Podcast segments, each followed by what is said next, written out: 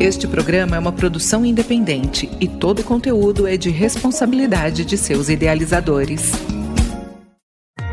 Este é o programa Cidades de Fato, um espaço de diálogo, um programa feito para ouvir as vozes da cidade.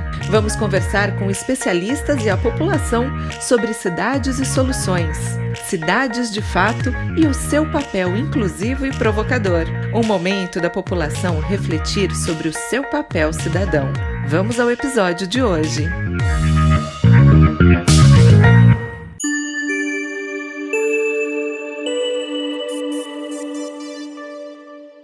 Este é o nosso episódio de número 79.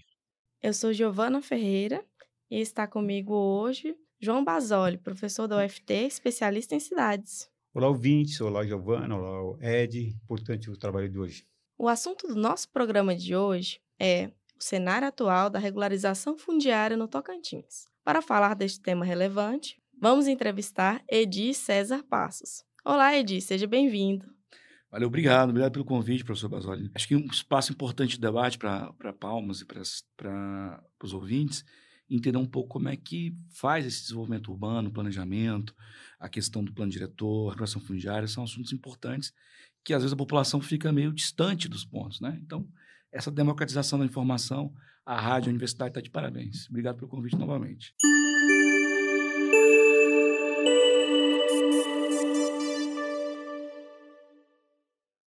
Nossa entrevistada, Edi César, é superintendente do patrimônio da União no Tocantins, mestre em políticas públicas, advogado, gestor público e professor de Direito, Administração e Contabilidade.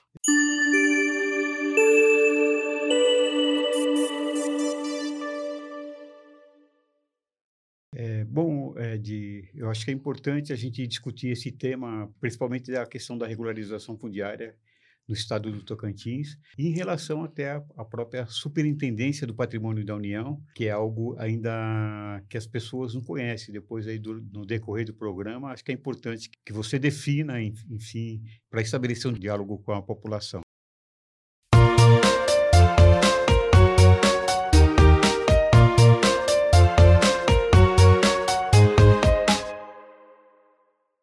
Iniciar, Ed, eu li que seu primeiro ato como superintendente da SPU foi estabelecer uma frente né, para a titulação do território da comunidade quilombola Ilha de São Vicente, né, localizada ali em Araguatins, na região do Bico do Papagaio. Tomando isso como ponto de partida, eu queria te perguntar como você enxerga a regularização fundiária hoje no, no nosso estado, no Tocantins?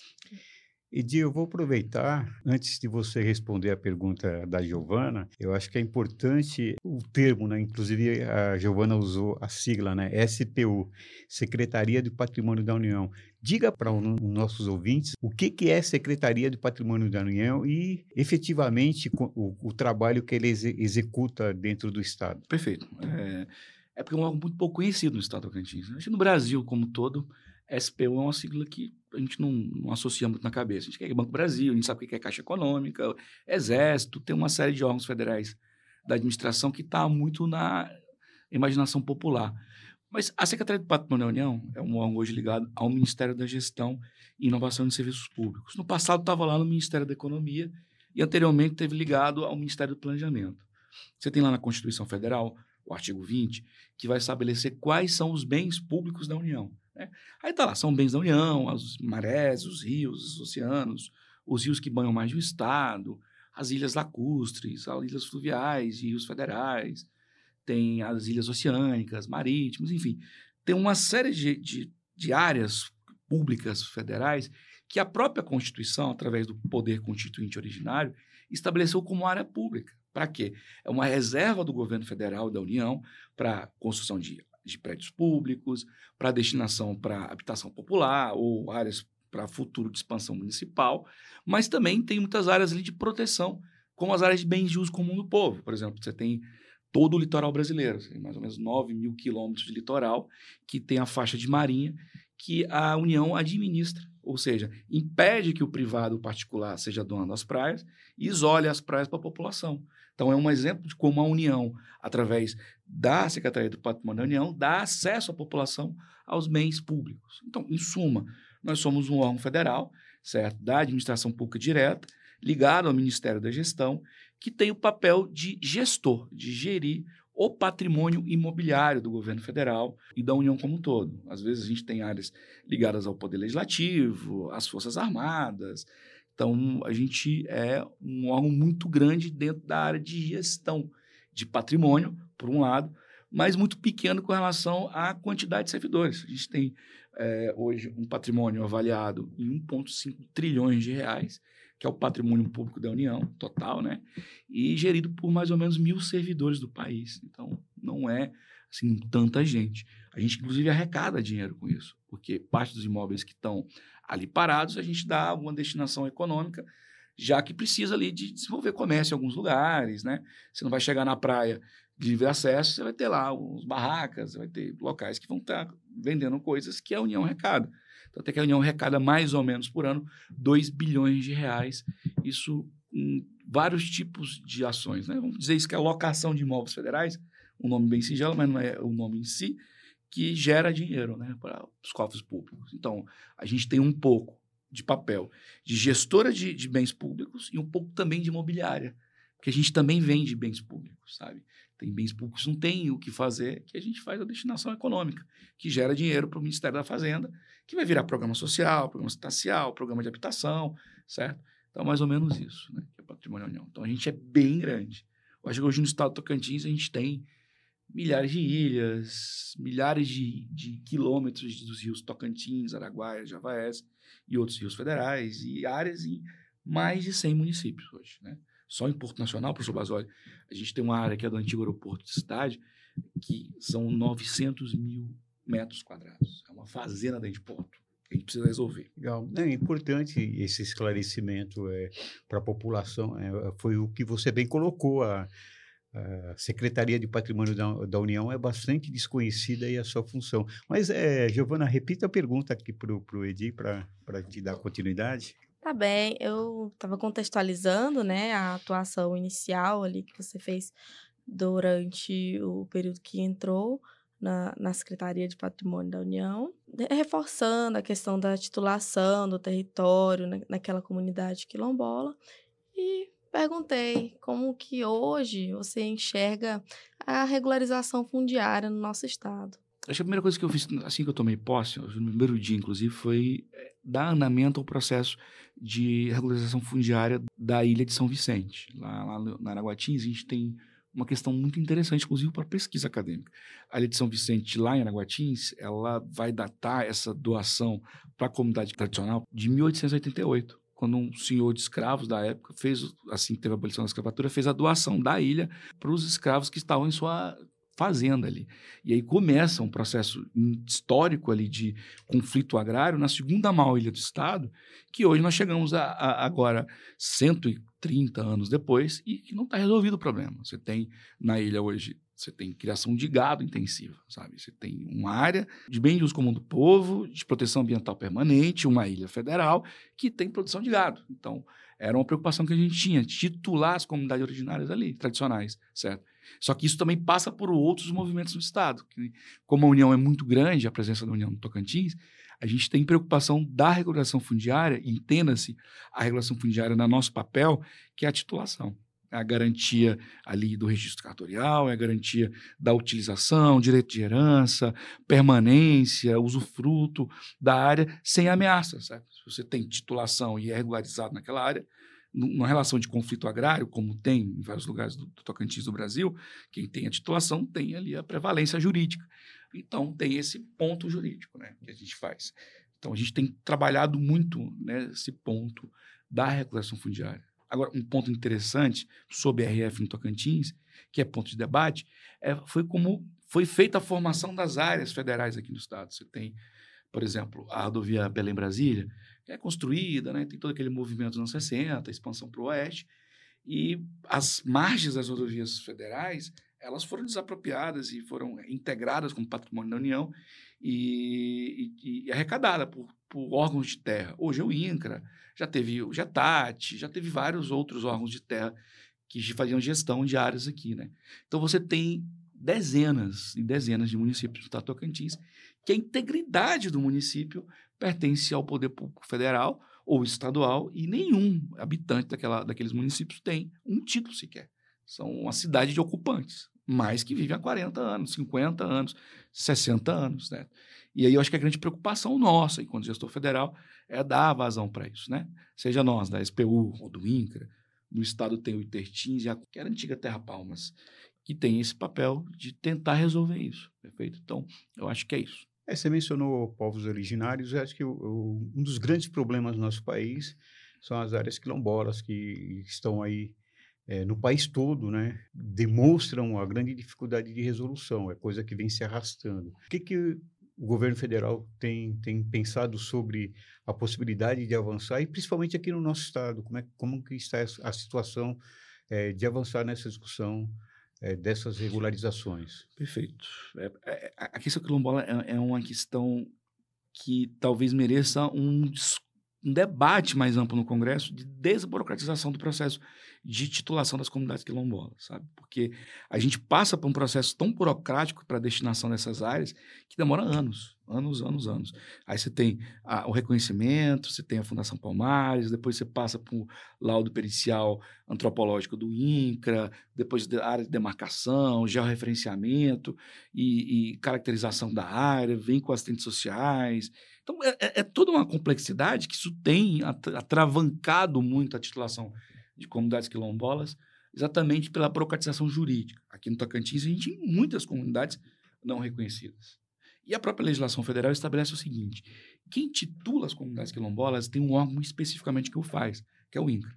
O INCRA tem esse papel hoje de ter o monopólio dessa titulação, certo? Às vezes a título entrega direto, às vezes é por fração ideal, às vezes é dada toda a comunidade a área completa e a auto-organização resolve. E tem também a que nós vamos chamar de CDRU, que é a concessão de direito de uso real da, do, da área em alguns tipos de áreas, como por exemplo na Ilha de São Vicente, vai ser CDRU, certo? Então a gente depende muito hoje do INCRA, né? E aí se você analisar o que, que é o INCRA hoje, nós, a gente está gerindo um país há janeiro para cá. Os problemas que estavam nos últimos seis anos não se resolvem em poucos meses. E é um órgão que foi extremamente sucateado nos últimos anos. Sem concurso público há 10 anos, sem compra de viaturas há 8 anos, os prédios do, do INCRA no Brasil, e aqui está o caos, né? e eu falo também, também como gestor de, de prédios públicos, estão caindo, sabe? Então, depende de necessidade orçamentária de concurso público, compra de viaturas, mais servidores, sabe? e dinheiro para também fazer a desapropriação econômica. Porque muitas vezes, para você titular uma comunidade, você tem que retirar moradores que estão há muito tempo e há conflitos, que o resultado é só a, a, a indenização em alguns casos, em outros casos não. Então, tudo isso depende de dinheiro. Né? Na estrutura capitalista, o, o capitalismo é o dinheiro que vai comandar essas macroestruturas. Então, para isso, nós precisamos de um orçamento, eu acho que o governo Lula está muito preocupado com isso, e o Ministério da Gestão, que é a nossa é, ministra Esther Dweck, de abrir concursos públicos, trazer equipamentos para que aconteça. Mas hoje está atravancado, assim, está parado em todo o Brasil as titulações por causa dessa falta de estrutura e a necessidade de rever processos, né? Houve muita coisa ruim nos últimos quatro anos no, Brasil. Houve um movimento muito forte, professor Basoli, de venda de áreas públicas. Né? Tinha um projeto, eu, eu participei da transição do governo Lula, Fiquei dois meses em Brasília e eu fiquei responsável, junto com outros pesquisadores aí na administração pública, junto ao Ministério da Gestão, que veio criar o Ministério da Gestão, de estudar o patrimônio público nos, nos quatro anos do governo anterior. Era vendido, inclusive, galpões da, da Conab, que fazia compra de alimentos. Quer dizer, houve uma vontade do governo anterior de vender até um trilhão de reais em patrimônio público. Inclusive, a privatização de todo o litoral brasileiro certo? Então, toda a estrutura para titulação, regularização e, pro, e políticas públicas foram voltadas para o liberalismo e para a desestatização. Vocês têm ideia? Tinha, tinha uma a Secretaria Nacional, que era um subministério, de desestatização. Essa é a ideia do governo. De estruturar o Estado. E aí os, os órgãos que apanharam muito foram nós, do Patrimônio da União, e o INCRA, Fundação Palmares, Cultura, foram vários, assim. Então, são, são desafios. Desafios. Pois bem, pegando o gancho dos desafios mencionados, né? Tendo em vista que eles potencializam a, a problemática da irregularidade fundiária, Eu gostaria de perguntar para você de o que é necessário para a gente poder resolver esses problemas e como que a gente pode pensar em, em um, um, Tocantins com uma regularização fundiária mais à frente. Tem alguns pontos. Assim, assim, assim que, uma semana depois que eu tomei posse no governo, primeira coisa que eu fiz foi ir presencialmente na Ilha de São Vicente e nenhum gestor federal e nenhum órgão público federal, nada tinha pisado na, na, ali para conversar com a comunidade. Não, não houve um movimento. E a comunidade se sentiu muito abraçada. Então, a gente precisa de ter uma gestão muito próxima da população, até para entender melhor o que eles estão querendo. Um outro ponto que eu acho importante também é, é essa desburocratização da legislação. Facilitar ali dentro do Congresso Nacional é essa titulação. E isso passa também, inclusive, para a demarcação de terras indígenas. Pega a problemática dos avacanoeiros no Tocantins. Todo o debate do marco temporal, sabe? Tudo isso passa desse processo que a gente precisa resolver as comunidades tradicionais, as comunidades originárias e também as, as cidades que estão titulares, né? Então, a gente precisa desburocratizar, uma gestão próxima e recurso orçamentário. Tem aí um, um papel muito importante hoje dos parlamentares do Tocantins, porque eles têm um orçamento na mão muito forte. Nos últimos quatro anos, poderam muitos parlamentares. Poder Legislativo pegou uma parte significativa do orçamento federal e acumulou nas chamadas emendas. Emendas de bancada, emendas individuais. O parlamentar hoje tem, no Tocantins, tem até 100 milhões de reais em emendas, sabe? parlamentar. Então, é, é, também uma necessidade dos nossos parlamentares de entender a causa da RF e levar. Deixa eu dar um exemplo. A cidade de São Bento toda era uma gleba federal arrecadada, que estava sob patrimônio da União. Então, a gente tinha 1,2 milhões de metros quadrados em São Bento. Estava com esse processo ali tramitando no governo federal desde 2010. E a gente, eu tive a satisfação de ser o gestor que ia concluir, junto com a nossa equipe, né? É, concluir esse processo. A gente entregou há 15 dias atrás a cidade de São Bento para o município. O município recebeu a titularidade de um milhão de metros quadrados e agora eles têm que individualizar os lotes para entregar a titulação. Uma empresa cobra, em média, mil reais por individualização. Então, vezes mil imóveis é um milhão de reais. O município não tem recurso, sabe, para fazer. Então, precisa ter investimento público, estadual, municipal, da União e dos parlamentares, enquanto um grande consórcio, para o objetivo de resolver o problema. Isso não adianta, eu estou entregando uma área de um milhão de metros quadrados, o município finalmente tem essa área para titular, mas eu preciso individualizar. Gente é, demarcar, caracterizar, para chegar redondo no cartório, precisa de dinheiro. Isso está faltando, certo? E a gente entregou São Bento e vamos concluir agora o nosso novo processo, que é a titulação ali de Monte Santo. E o que, a gente está fazendo enquanto SPU? Chamando o Estado, nós fizemos isso, conversando com o governo do Estado do Tocantins, com o governador, Casa Civil, para eles entrarem junto com a equipe de caracterização da, da Secretaria Estadual de, de, Habitação, certo?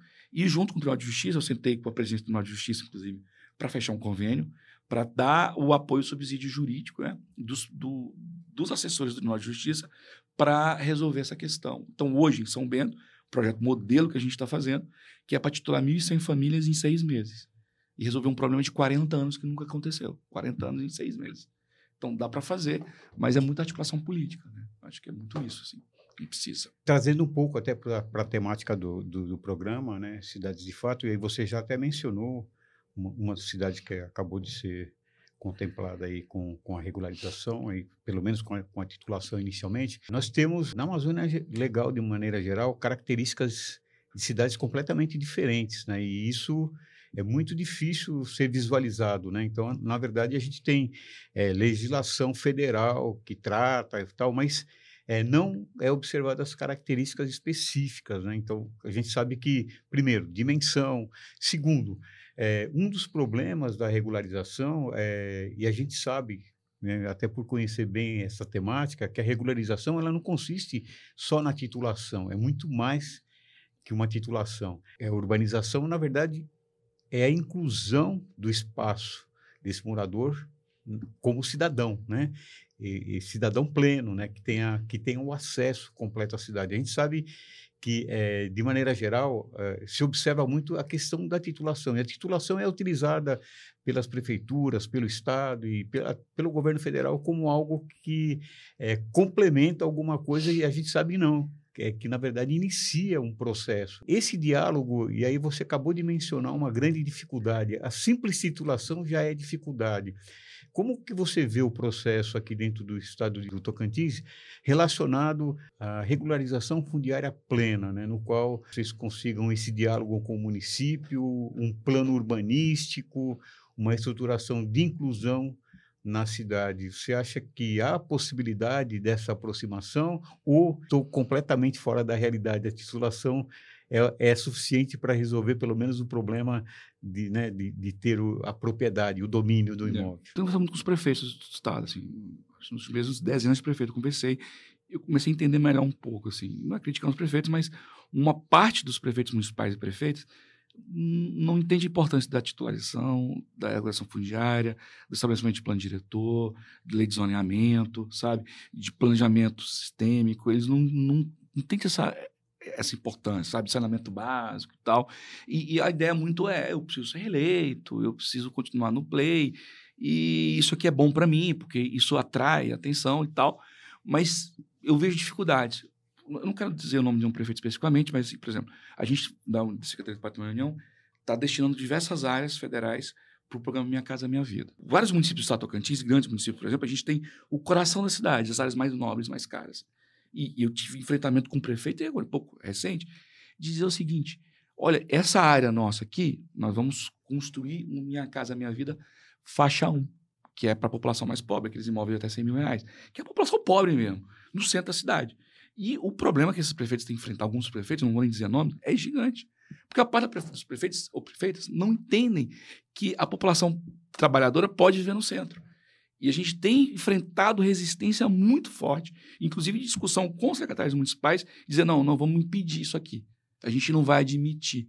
Então, até para explicar, às vezes, para um gestor municipal, estou falando de todos, já alguns, nem dizendo nomes, que é, é, nós precisamos integrar a população também no centro e deixar próximos locais de trabalho, e que nós, da União, vamos fazer, sabe? Dialogando, mas não vamos fazer, certo? É, é tenha causado algum atrito. Tem sido complexo, mas a gente vai teimar em dizer que as nossas áreas centrais vão servir para a RF e também para a construção de Minha Casa Minha Vida Faixão, construída por entidades e movimentos sociais como o projeto Bismarck, o projeto de vários movimentos sociais do Estado que podem construir áreas, né?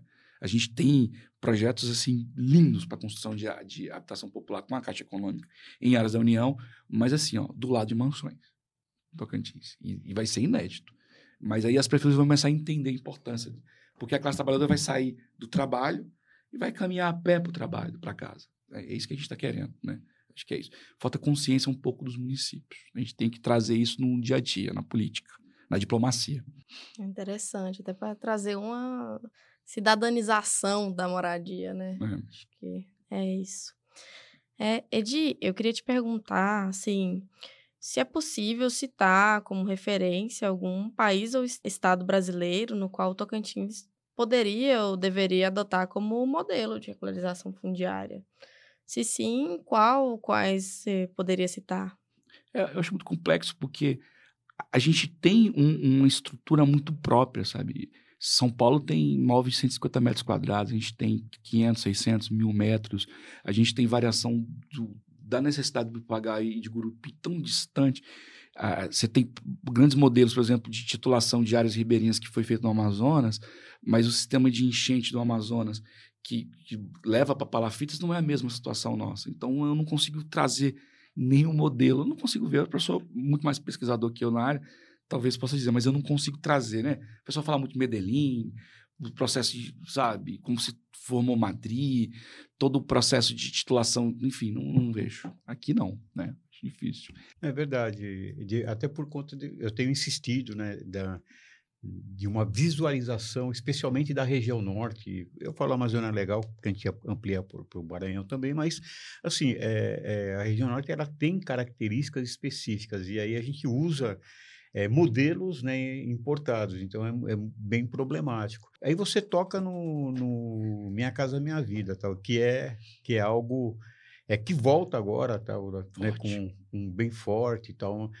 Mas, de qualquer maneira, a gente sabe que esse mesmo modelo ele foi altamente criticado, enfim. Você não vê a necessidade de uma renovação? Entidades, por exemplo, a gente sabe, as pesquisas na universidade mostraram claramente que as entidades elas tiveram pouquíssima participação até agora, né? O, percentual mínimo. Sim.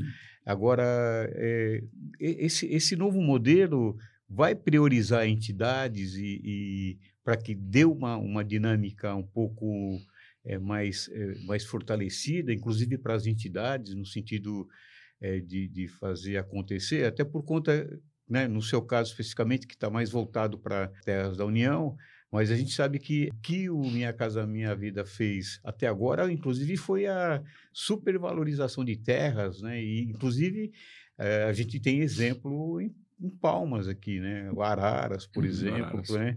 A gente foi para né, a, a, borda da cidade passou a ser ocupada e até essa, essa colocação que você fez anteriormente da proximidade da população é, na região central, que é primordial. A gente, nós temos aí 6 milhões de, de metros quadrados vazios né, na, na, na, dentro do centro de Palmas. É lógico que né, grande parte da área é privada, mas assim, de qualquer maneira, o, o que, que o Minha Casa Minha Vida né, nos, nos nos promete enquanto perspectivas aí, né, de, é, de ver uma situação otimista para, se não resolver, uhum. mas pelo menos é, mitigar o problema da, da, não só da regularização, mas como da habitação. da habitação. social de maneira geral. São duas questões importantes sobre isso que você está falando. Primeiro é a questão jurídica e outra questão orçamentária. Falando sobre a questão jurídica, a gente vai estar lançando depois de amanhã em Brasília, vou estar com o presidente da República, Lula, o Programa Nacional de Democratização dos Imóveis Federais. Então, o que, que é a ideia? É, o decreto está pronto, já foi aprovado pela Casa Civil, né? É um decreto muito interessante enquanto marco jurídico, que a gente vai criar nos estados o, o Comitê Estadual Gestor de Imóveis da União, certo? E esse comitê estadual vai ter é, participação das entidades, é, é, movimentos sociais, é, luta pelo campesinato, das cidades, enfim, diversos movimentos sociais, poder público também, para apontar as áreas públicas da União, certo? E mostrar a vocação dessas áreas, mas não por nós gestores, mas pelo próprio comitê gestor. Isso trazendo um pouco das entidades para parte decisória da administração pública. Então, você está chamando as entidades através de decreto ali, passado pela Casa Civil, lançado pelo presidente da República. Estou te adiantando a pauta, inclusive, né? Que ainda não foi nem anunciado aí no Brasil, e eles vão estar tá dizendo algumas áreas. Vou dar um exemplo. Eu estive conversando agora com, com, o movimento de moradia, o Movimento Nacional de Moradia, eles já, antes do lançamento do, do, do programa, já estão apontando que lá em Araguaína a gente tem um imóvel que foi abandonado durante a última gestão na Conab, que era um galpão ali, tem 6 mil metros quadrados, que eles demonstram que ele daria para fazer um projeto de habitação popular no centro da cidade, gerido por eles, certo? É, é para atender até 120 famílias, ali, com torres, né? É um projeto deles ali no centro da cidade, retirando um imóvel federal, certo? Para construção de habitação, já que não há destinação. Então, é, é esse programa nacional de, de, democratização vai ser isso, apontar é, uma diretiva e executar ela, entregando isso para movimentos sociais gerirem. Isso é, isso é uma parte jurídica. Eu acho que isso traz uma novidade boa aí para o Minha Casa Minha Vida Entidades, né? E eu, a segunda grande novidade boa é que, dentro do meu programa Minha Casa Minha Vida, as áreas da União serão prioridades 1. Você tem diversas prioridades, mas a área da União é prioridade 1. Quer dizer que a União vai dispor de seus bens federais, dialogando com os movimentos sociais para a construção dessas habitações. Então, eu acho que são dois avanços jurídicos. Agora, a segunda parte, que é a questão econômica, orçamento. Né? A gente está operando um orçamento do governo passado, a, a, para Tocantins vieram 1.050 casas, né? Então, muito pouco para esse ano. A demanda não atende para esse ano. Dessas 1.050 casas, só 15% foram destinadas aí para as entidades. Então, 1.150 casas. Realmente está desproporcional. Mas a ideia do governo é, dos próprios orçamentos, aí, fazer um 333, né? 33% para entidades, 33% para municípios e 33% execução dos estados e tentar repactuar o pacto federativo e trazer as entidades para o meio certo? Mas para você estar tá certo, esse ano está muito pouco para as entidades. Então, acho que tem uma roupagem nova que dá para ver, sentir o que, que vai ser no futuro dele. Eu vou trazer para a nossa conversa de, uh, três pontos que eu acho essenciais aí, Agenda 2030, né, mudanças climáticas e COP30. São os assuntos que nos interessam muito aqui na região norte, inclusive. O que está sendo pensado? Porque, veja bem, você deve estar acompanhando a situação do Rio Grande do Sul agora. E nós precisamos trabalhar o, aspecto das cidades voltado para o resiliente, a estrutura preparada né, para essas, para essas é, situações que possivelmente vão aumentar agora as, as ocorrências. Quando se pensa na regularização, quando se pensa na estrutura da SPU, podemos falar SPU agora, porque o nosso ouvinte já sabe o que é, no sentido de agregar a temática e a discussão da, dessas possibilidades que eu, que eu coloquei. A COP30 estará aqui em 25, né, em Belém. Você não acha que é o momento que a região norte protagonize, inclusive, esse encontro que vai ter uma, uma dimensão global de extrema importância? Você acha que não é uma oportunidade né, da, da região norte estar lá preparada para essa discussão? É isso mesmo. É, a gente chega, chega num momento assim que que a gente chega na casa, está organizando, pensando nos projetos, mas realmente a pauta ambiental não é que tem faltado, mas a gente deveria ter uma preocupação maior. Talvez seja esse modelo desenvolvimentista que a gente tem hoje, né? Acho que o nosso governo é essencialmente desenvolvimentista. E, às vezes, o modelo desenvolvimentista não tem atenção à pauta ambiental como a gente gostaria. Obviamente que é muito mais é, protetivo do que governos liberais, certo? Mas é, hoje tem sim, esse debate. Por exemplo, dentro dessa movimentação recente a, a, da reforma administrativa, foi pegado o CAR, que é o Cadastro Ambiental Rural, retirado do Ministério do Meio Ambiente e jogado pelo Congresso Nacional para o Ministério da Gestão para cuidar, certo? E, e, hoje a gente tem, é, é, por exemplo, dentro da, da, da, administração federal, o que fazer com o CAR dentro da pauta ambiental, que isso também tem tudo a ver com relação à gestão de mãos federais. O, hoje, o, o CAR no Brasil significa muito a, ideia de utilizar aquilo ali para legitimar uma posse, uma grilagem. Mas não há fiscalização, uma visualização de fato. Então, eu acho que a gente tem que avançar mais na pauta ambiental e pensar exatamente nesse, nesse quesito, porque o que aconteceu no Rio Grande do Sul aconteceu no Tocantins, no ano passado, no Rio Pagaia. É, mesma situação, talvez mais drástica ainda, foi o subimento do Rio Tocantins Araguaia. Inclusive em áreas públicas federais, dentro de áreas indígenas, alagamentos ali em, em, em, territórios da União, em áreas arrecadadas pelo INCRA, inclusive em assentamentos, certo? Então, acho que o governo ainda não está engatinhando, mas precisa dar passos maiores. Estava conversando esses dias com o superintendente do IBAMA, é, há uma expectativa de vir um grande orçamento para os estados da região amazônica, vindo do Fundo Amazônico, do dinheiro ali da Noruega, Dinamarca, do Fundo Internacional. Então, acho que vai ter alguns avanços, assim, né? criação do prévio fogo, ampliação de áreas, enfim, eu acho que tem. E uma outra preocupação que o governo tem tido é, é recomposição de força de trabalho técnica para os órgãos ambientais de controle. O IBAMA não está dando conta. Bom, só, só de Ilha Federal nós estamos centenas no Tocantins. Eu garanto que uma parte delas estão lotadas de gado. Isso nem é para debater a questão, por exemplo, professor Basoli, que isso é problemático de verdade, que é a, a utilização da Ilha do Maranhão por produção de gado intensiva, inclusive dos povos tradicionais originários, os indígenas, sabe? E, e como é, é, é, necessita talvez uma conscientização que essa parceria dos indígenas com a, a, os produtores de gado ali não está sendo legal, certo? Não está sendo legal. Então a gente tem que debater sim esse modelo, certo? Passando pelos órgãos ambientais, os órgãos de controle, os órgãos de gestão de terra. Né? Acho que você está certo nisso. Vale a crítica. É uma, uma, uma outra questão. Bom, vamos agora para a capital. Estamos na capital, né? E o que, que nós temos aí da SPU para a capital, aí dentro do campo da regularização? A gente sabe, é, é interessante porque quando a gente faz esse debate para fora, né? Então a gente está em outros estados e até em, outros países falando de regularização, pessoas se espantam, falam, não, mas Palmas, uma cidade planejada, vocês têm problema de regularização? E por incrível que pareça, nós temos um grande problema de regularização. Eu tenho acompanhado agora tanto o Estado como a Prefeitura se movimentando, né? Com, aí tem o Capadócia que está em andamento, enfim, tem algumas coisas. Enfim, qual o envolvimento aí da, da SPU dentro desse processo agora da nossa capital? Eu estava conversando com a prefeita Cíntia esses dias, assim, e ela reclamando, assim, reclamando, dizendo que a prefeitura municipal não tem a quantidade de áreas necessárias que ela gostaria de ter. E uma parte maior das áreas no município estão, estão sob a administração do Estado. A própria forma de ocupação de Palmas, através da desapropriação forçada, na época, né, sem indenização justa ali, trouxe o governo do Estado Tocantins como grande acumulador de áreas de Palmas.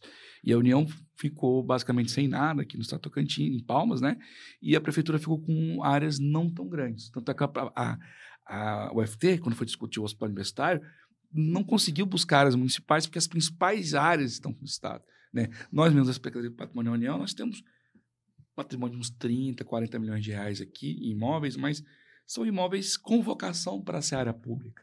Se, por exemplo, de frente do lado da Receita Federal, a gente tem 5 mil metros. De frente ao AB, a gente tem 7 mil metros. Então, a gente tem lado do INCRA mais 5 mil. A gente tem áreas, assim, lotes espalhados, mas com vocação para a administração pública. É até complicado pensar, inclusive, um projeto habitacional ali do lado da Receita Federal. Entre a Receita Federal, Polícia Civil e o IBAMA, sabe? Não, não teria uma vocação pública, eu acho que o próprio plano diretor não permitiria. Então, dentro da, da capital, a SPU está um pouco distante por ter poucas áreas mesmo. O, a grande problemática do lago, por exemplo. Quando foi construído o lago, as áreas marginais ao rio Tocantins eram da União, mas como o lago subiu, elas ficaram submersas. Então, toda a beira-lago do Tocantins, sabe, do, do rio aqui, está sob a administração da Investico. Através de um contrato que eu acho complicado, esse contrato da época que foi feito, da administração das ilhas do lago e da beira do lago para Investico, sabe? Mas hoje a gente tem uma área da SPU que é o lago, o espelho d'água. Isso a gente é, é, gestor. Né? E uma grande preocupação que a gente tem conversado com a equipe é o seguinte: por que, que a gente tem é, é, centenas, aliás, a Marinha me falou em torno de 250 flutuantes em todo o rio, rio Tocantins, eh, o lago. Eles usam a área da União e faz despejo de dejeto, faz um monte de problemática e nunca pagaram um, centavo. Por que a população pobre tem que comprar um lote e você pode construir um flutuante de um milhão de reais, certo? E não pagar nada, certo? Então, então uma coisa que a gente quer fazer é taxar mesmo, via arrecadar dinheiro para a União. Então, o meu projeto, inclusive, é arrecadar um milhão de reais por ano ali, só de, taxa, de, de, de, taxas ali dos flutuantes e tentar regularizar essa questão dos dejetos. Então, a gente está muito mais no lago do que na cidade. Então, a gente vai fazer o enfrentamento do lago. Outra coisa enfrentamento que a gente quer fazer no lago, em todo o lago, é a questão dos pier. Né? A, gente tem, a gente tem avanços assim de pier gigantescos, sabe? Com madeira de lei, avançando para dentro do lago, é, é, de qualquer forma. Então, uma coisa que a gente vai bater também. O nosso próximo projeto da SPU é a gestão do lago. Uma, uma questão que eu acho que é primordial, você falou aí na sua conversa, a dificuldade dos prefeitos do entendimento né, do, do processo de regularização tal. É, e não só os prefeitos, né, a própria administração, seus secretariados e a população de maneira geral. E, e, a gente, aí é uma visão pessoal, pode ser que eu esteja completamente equivocado. Eu não tenho observado movimentação no campo educacional relacionado à regularização, que não precisa, obviamente, quem faz regularização no seu contexto da complexidade são pessoas especializadas, inclusive. Agora, qual é o seu entendimento em relação a isso? Eu, particularmente, vejo que é, se nós tivéssemos uma movimentação maior falando dos direitos, né, facilitaria, inclusive, o trabalho da própria SPU, da própria prefeitura tal. E aí a gente não vê essas movimentações, e, e até o contrário, você encontra objeções até pra, e dificuldades para fazer esse trabalho. É, e aí eu tenho uma opinião, né, um entendimento de que talvez isso seja proposital. Queria ouvir a sua opinião. Eu, particularmente, acho que deveria ter uma movimentação com a, a própria academia é, trabalhando mais nessa perspectiva né, de extensão universitária, tal, que tivesse é, uma movimentação maior dentro desse campo educacional, falando dos direitos, como, né, e como fazer a regularização fundiária, uma qualificação dos quadros. Gostaria de ouvir você falar um pouquinho sobre isso. A grande questão hoje dos municípios é, é, é essa falta de visão da necessidade de titulação da população. É a população também não vendo grande vantagem nisso a princípio, porque é uma posse e falece, já fica para o filho. Mas, por outro lado, enquanto marco regulatório para o município, isso é importante, até, até para a questão tributária, a questão de arrecadar dinheiro dos comércios maiores, certo? Os cartórios poderem gerirem. É uma grande vantagem para os municípios ter ali a titulação da sua população, certo? Mas realmente está distante. Outra coisa que eu estou vendo muito distante é a universidade da, da, da, da temática. Eu sou daqui, sou filho da UFT, né? Eu nasci em Colins, Tocantins, mas eu fiz mestrado aqui, eu sou servidor daqui por muito tempo, eu sou servidor do Ministério da Gestão, e eu sinto também muita falta da universidade na pauta como um todo da, da RF, sabe? Fazer um grande encontro estadual para discutir, chamar os prefeitos. A FAPTO é um grande instrumento de desenvolvimento social e econômico que tem no Tocantins, sabe? Eu vejo o seu papel importante, professor Basoli, mas aí só como voz única ou de poucos, assim, né? É, é complicado. Eu tenho uma servidora lá na SPU, que é a Lívia, foi sua aluna orientando, ela super empolga com a pauta, né? a gente tem que levar, tem que conversar com os prefeitos e levar a população ao entendimento, mas eu acho que um suporte da universidade ajuda bastante, sabe? Até porque a gente é muito pequeno. Eu estou com 15 servidores, seis terceirizados. Então a gente tem um, um, prédio de 300 metros quadrados, dois veículos, um motorista. Então a gente é muito pequeno, a gente está tentando fazer. A gente é o órgão federal hoje que tem mais apresentado é, resultado enquanto titulação IRF e a SPU em todo o Brasil. A, a gente entregou dois municípios né, Tocantins hoje. E a gente está titulando duas mil pessoas. Então, a gente está à frente, inclusive em matéria de Brasil. Eu acho que um apoio, um suporte da universidade, instituto, da própria Unitins, seria, seria legal. Como é que o prefeito vai pagar um milhão de reais nesse, nesse, nesse processo? Certo? E, e esse prefeito tem boa fé, se for um prefeito de má fé, que vai trabalhar com uma forma que esse um milhão virou um milhão e meio, e isso vai financiar campanhas deles, tem, tem que pensar nisso. Então, um apoio, um suporte da universidade, isso ficaria muito mais. E seria bom também. Deixa eu te dar um exemplo. Eu, a gente está com uma área lá em Porto Nacional. Antigamente, o aeroporto de Palmas não tinha que. O pessoal pegava o voo em, em Porto. Você pegava o ônibus daqui, ia para Porto, e lá pegava o avião. Era a antiga área do Comar. Então, essa área foi desativada do aeroporto e virou uma área de mais ou menos 900 mil metros quadrados, nem de Porto, sabe? Gigante. E a cidade cresceu ao redor. Certo? E aí eu assumo a gestão e falo: o que, que vamos fazer com isso aqui? Aí tem que pensar. O que, seria o planejamento? Eu estou conversando com, com o reitor da universidade para a gente tentar usar a universidade para planejar. O que, que vai ser moradia popular? O que, que vai ser aqui bairro para administração pública? O que, que vai ser setor comercial, praças? Pensar um, um, uma cidade para o futuro dentro da, dos próprios livros da academia, sabe? E, e, chamando a universidade para esse desafio. Se topar, a gente fazer um grande bairro planejado, pô, ia ser bacana demais. Né? Porto nunca teve planejamento urbano. É tudo ali um puxadinho, um atrás de puxadinho. E a União, junto com a universidade, apresentar um projeto desse e executar em médio prazo, quatro, cinco anos, isso é um sonho que a gente tem, né? Então, acho que é bem por aí. Felizmente, estamos chegando ao final do, do programa de hoje.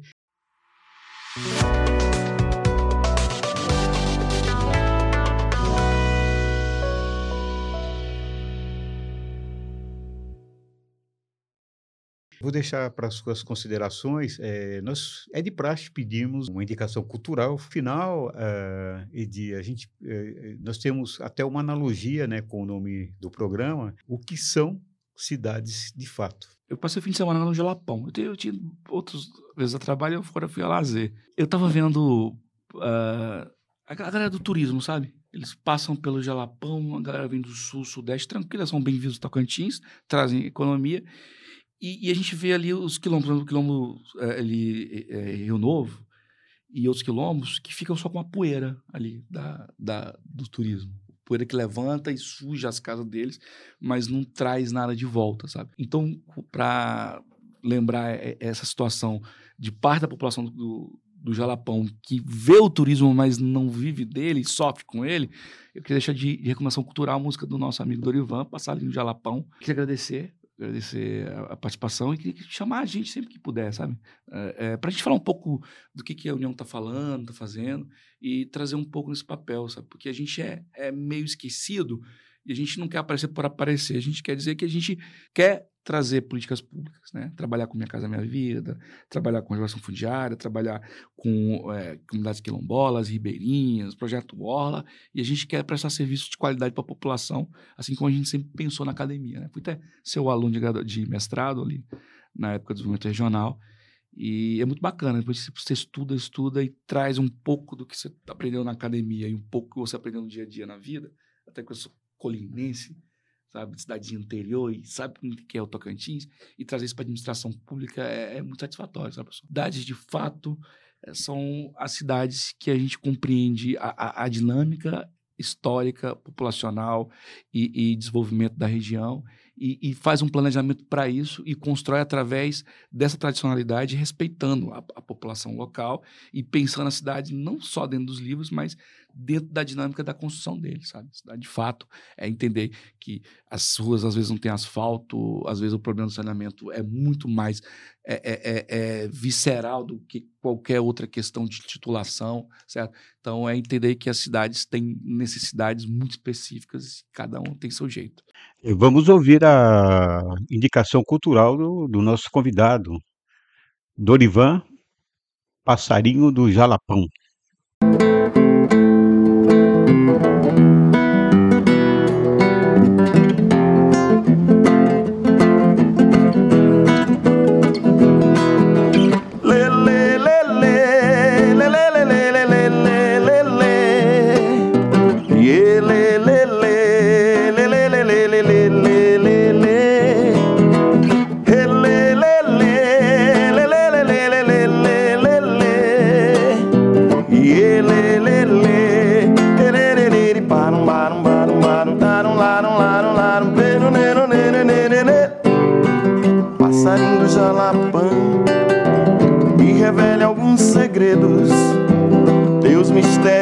Magias, cante ao povo brasileiro. Deus, mistérios e magias, cante ao povo brasileiro. Por que a cachoeira é da velha, se da formiga em queda d'água? Como é que aqui nasceram duna, se nem é beira de mar? E nas águas do frevedor, por que que eu não consigo afundar? Nas águas do frevedor, porque eu não consigo afundar. Ah, ah, ah. Cacimba que sacia a sede dessa gente que a gente nem vê. Guarde um pouco dessa água, deixe esse povo beber. Cacimba que sacia a sede dessa gente que a gente nem vê. Guarde um pouco dessa água, deixe esse povo beber. Teus morros povoaram sonhos, criando mistérios e lendas. Desenharam templos em pedras, coisas que eu nem sei cantar. Rezadeira de bendito Faça um chapéu pra mim, que é pra eu poder usar quando eu for lá pro bom fim. Rezadeira de bendito, faça um chapéu pra mim, que é pra eu poder usar